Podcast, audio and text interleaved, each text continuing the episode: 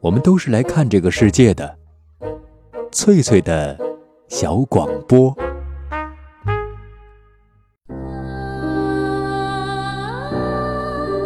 大家好，欢迎收听翠翠的小广播，我是翠翠。本期节目我们继续欣赏英国作家劳伦斯的长篇小说《查泰莱夫人的情人》，今天播出第十二章。博尔顿太太对康妮也照顾得很好，她觉得有必要把自己女性的和职业的看护扩延到女主人身上。她常劝男爵夫人出去散步，或坐车到乌斯维特去走走看看，到新鲜的空气中去，因为康妮已经习惯了每天坐在壁炉旁假装看书或者做女活儿，几乎不出门儿。希尔达走后的一个刮风的日子，博尔顿太太对他说：“为什么不去树林里转转呢？到守林人农舍后面去看看水仙花儿，美丽极了。您可以摘些回来放到房间里。野水见会让人觉得心旷神怡，对吗？”康妮觉得这是个好主意，看看水仙花儿。毕竟总不能老是这样闭门不出，封闭自己吧。春天来了，康妮想起了米尔顿的诗句：“春去秋回，夏至冬归。”但那欢笑的时光却在甜蜜缤纷的晨晨昏昏不来敲门。那个守灵人，他白皙颀长的身体像一朵开得幽静的孤独花心儿，他在这些郁闷的日子里竟然给忘记了。可是现在一切都被唤醒了，苍白。在走廊与大门之外，这是谁说的？要做的只是踏过走廊，跨出大门。他现在健康多了，走起路来也轻快了很多。森林的风穿过他的发端，不像园林里的风那样让人难受。他想忘记，忘记这个世界和所有的空皮囊。你必须脱胎换骨。我相信肉体能重获新生。麦子不落在地下就会死亡，它便不会发芽。当报春花发芽，我也要露出头来亲吻太阳。三月的春风中，他脑海中的词藻如春花万紫千红。一阵阵阳光乍明还暗，树林边上榛树下的燕子草奇异地闪耀着，像金叶似的黄光。林子里一片宁静，却不时射来一束束阳光，遍地都是绽放的银莲花，无边无际，满林的洁白。世界在你的呼吸中变得洁白，但这一次却是普尔塞福涅的呼吸。他在寒冷的清晨走出冥界，一阵阵的风卷着寒意，在头顶上方纠缠着树枝，发出怒嚎。原来风和压沙龙一样被树枝困住，奋力地想要摆脱。银莲花似乎很冷，它们在绿色的裙子上抱着洁白赤裸的肩膀，却扛住了严寒。还有路边的报春花，绽开着黄色蓓蕾。风在头顶上怒吼着，阵阵寒意向下袭来。康妮在林子里很开心，脸颊泛着红光，眼里闪着蓝光。她慢慢地走着，一边采摘着报春花和刚苏醒过来的紫罗兰，冷艳的紫罗兰。她就这么信马由缰地走着，漫无目的。直到她走到了树林的尽头，看见了那个淡褐色的石头农舍。远看上去几乎是淡红色的，像是蘑菇背面的颜色。农舍的石块上涂鸦着暖阳，门关着，黄色的茉莉花闪着金光，但寂静无声，烟囱里没有炊烟，也没有狗吠声。他轻轻地绕到屋后面，那儿的地势隆起，他有堂而皇之的理由来看水仙花。他们在那儿，那些花柄短短的花儿在风中发出沙沙的歌唱，摇摆着，站立着，鲜亮而饱含生命之光。有风吹来，它们躲避着，却无处将脸庞藏起。它们无计可施，只有扭捏着身体，或者他们本来也喜欢这样任由风来肆虐。康妮背靠着一棵小松树坐了下来，树便在他身后摇摆着，充满奇异、弹性的、有力的向上的活力。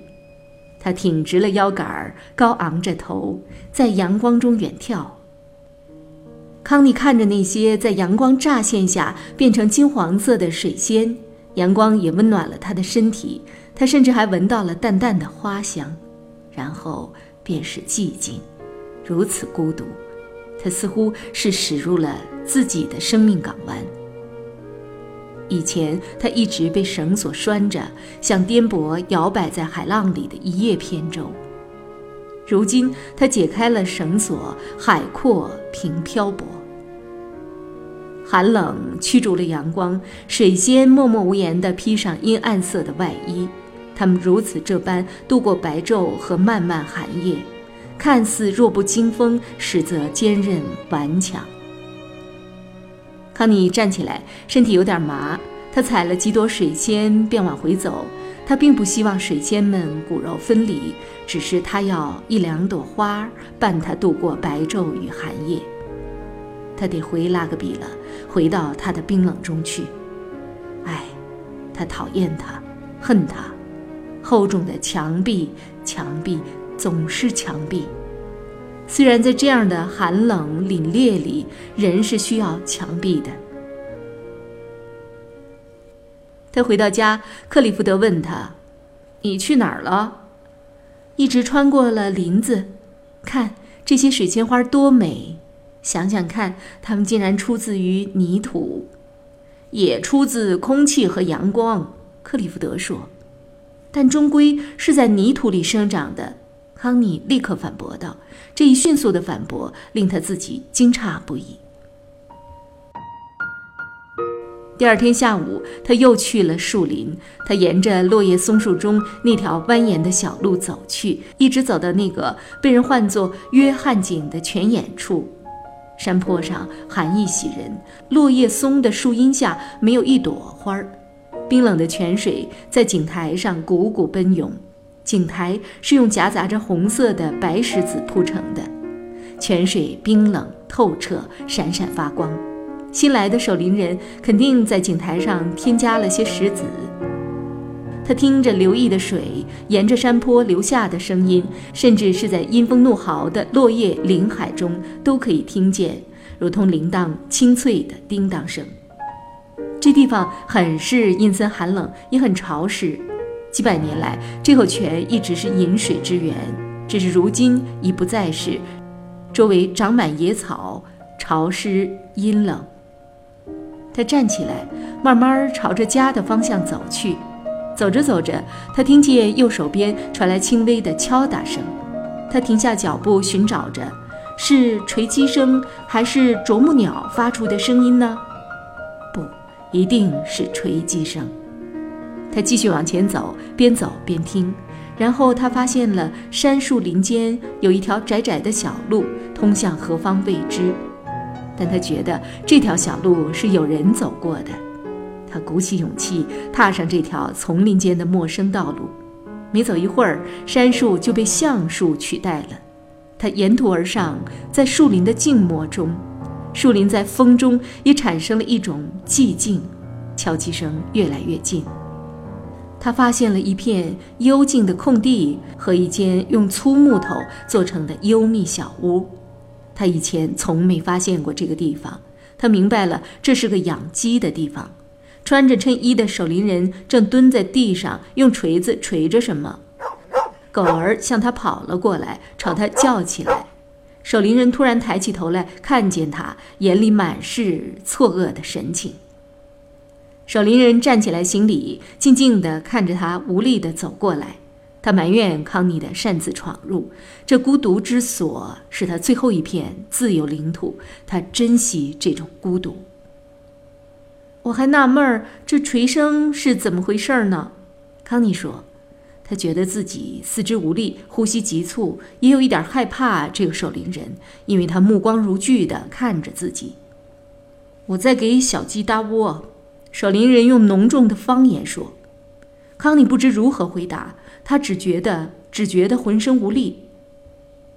我想坐一会儿，他说：“进屋坐。”守灵人领着他进了小屋，把一些干柴火推到一边，拉出一把粗木椅子。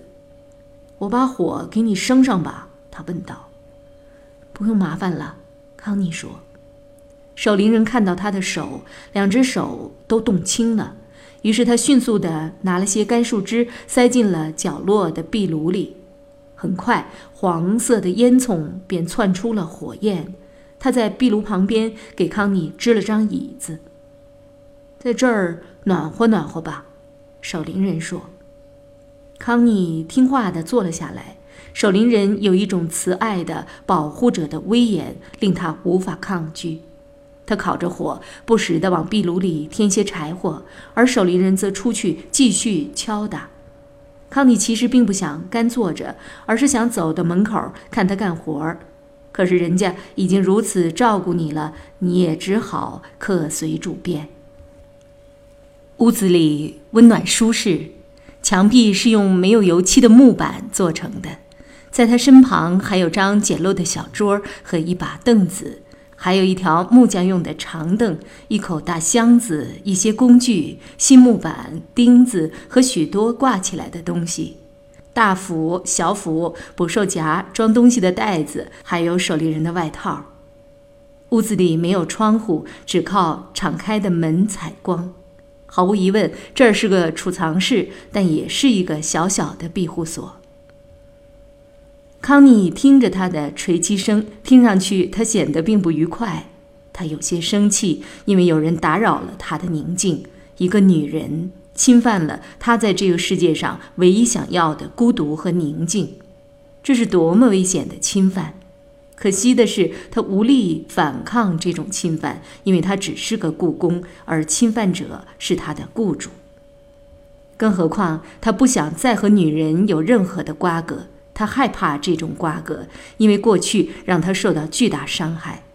在他看来，如果不孤独，人不让他孤独。他就会死掉。他已经完全生活在了另一个与世隔绝的桃花源，这森林便是他最后的藏身之处。康妮把火生得太猛了，暖和的有点热了。他走过去，在门边的小凳上坐下，看着这个干活的男人。守灵人似乎没有注意到他，可是他知道他在哪儿。他继续干着活儿，很是专心。狗儿蹲在他身边，打量着这个莫名其妙的世界。男人身材颀长、安静，身手敏捷。他把笼子做好后，翻过来检查推拉门，然后放到一边儿。他站起来，拿起旧笼子，试着是否还牢固，一用力就拉断了几根儿。他开始拔钉子，然后把笼子翻过来，看着，思索着。其实他知道康妮在看着他，但他显得若无其事。康妮聚精会神地看着他，眼前晃悠着那天赤裸的脊梁，如今深藏在衬衣里，孤单而专注，像一只落单过活的动物。但他也有思维意识，像一个退避的灵魂，逃避着人间烟火。就拿现在来说，他也在思考着如何躲开这个女人。这样一个热情急躁的汉子，却拥有如此沉默宽阔的耐心，这一点深深地打动了康妮，打动了他的每一寸肌肤。男人低着头，灵巧幽静的双手，弯曲多情的腰，都让康妮捕捉到了他的小心翼翼和忍耐。他觉得他比自己涉世深透，比他的经历还要残酷。这让他释然了很多，他觉得自己所谓的烦恼真是无足轻重。就这样，康妮坐在门边，如游梦中，全然忘记时空的真实面目。他是如此的想入非非，以至于男人突然朝他望过来时，看见他一动不动，脸上还挂着期待。于守灵人而言，这是一种期盼的深情。漠然地从他的小腹处升起一团无名之火，心中不由得呻吟起来。他害怕这种更进一步的人际关系，并对之恨之入骨。他最希望的就是康妮能够走开，还给他想要的独处。他害怕他的意志，女人的意志，新女性的固执己见，尤其是他害怕康妮这样上流社会贵妇们的傲慢冷漠、一意孤行，因为他自己只是个故宫。他憎恨康妮待在他的小屋里。康妮忽然惊醒，有些惶恐，她站了起来。天已黄昏，但她还是不想走。她朝那个男人走了过去。男人拘谨地站着，如履薄冰。他那张憔悴的脸庞，表情生硬。这儿真不错，真安静。康妮说：“我以前从没来过这儿。没来过吗？我想，以后我要经常来这儿坐坐，是吗？你不在的时候，这儿的屋子是不是要锁门？是的，夫人。”我也想要一把钥匙，这样我就可以来这儿坐坐了。有两把钥匙吗？没有。男人又开始说起方言。康妮犹豫开来，他是在抵触他了。但难道这间小屋是他的吗？不能再配一把吗？康妮轻声地问，温柔之下包裹着女人不容否定的坚决。再配一把？男人说。他望向她。眼神里闪过一丝嘲讽的神色。是的，再配一把，康妮说，脸红红的。也许克利福德男爵那里会有吧？男人敷衍着他。是的，康妮说，也许有，可我们也不妨另配一把。这一天的时间总够你配钥匙了吧？我也说不好，男爵夫人，我不知道附近谁会配钥匙。康妮气得脸通红。好吧，他说：“我自己去办。”是的，夫人。他们目光对视，男人的冷酷阴郁充满了厌恶和蔑视，一副无所谓的样子。康妮则因为碰壁而盛怒，但他的心是痛苦的，因他看出来，当他与这个男人争执时，这个男人是多么讨厌他。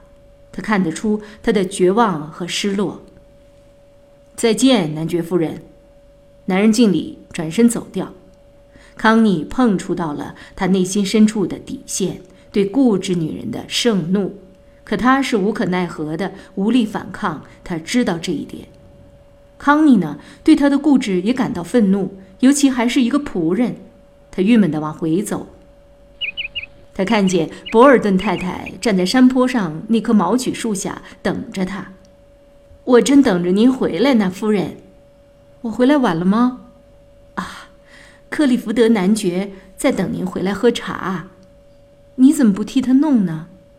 啊，我觉得我似乎不太适合做这个事情，而且我想克利福德男爵也不喜欢我做夫人。我真不明白他为什么不喜欢。康妮说。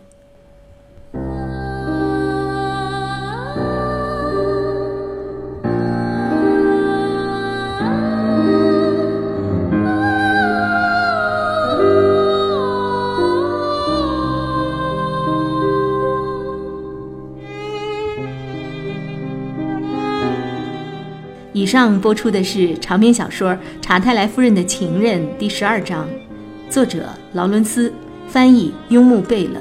这里是翠翠的小广播，我是翠翠，下次见。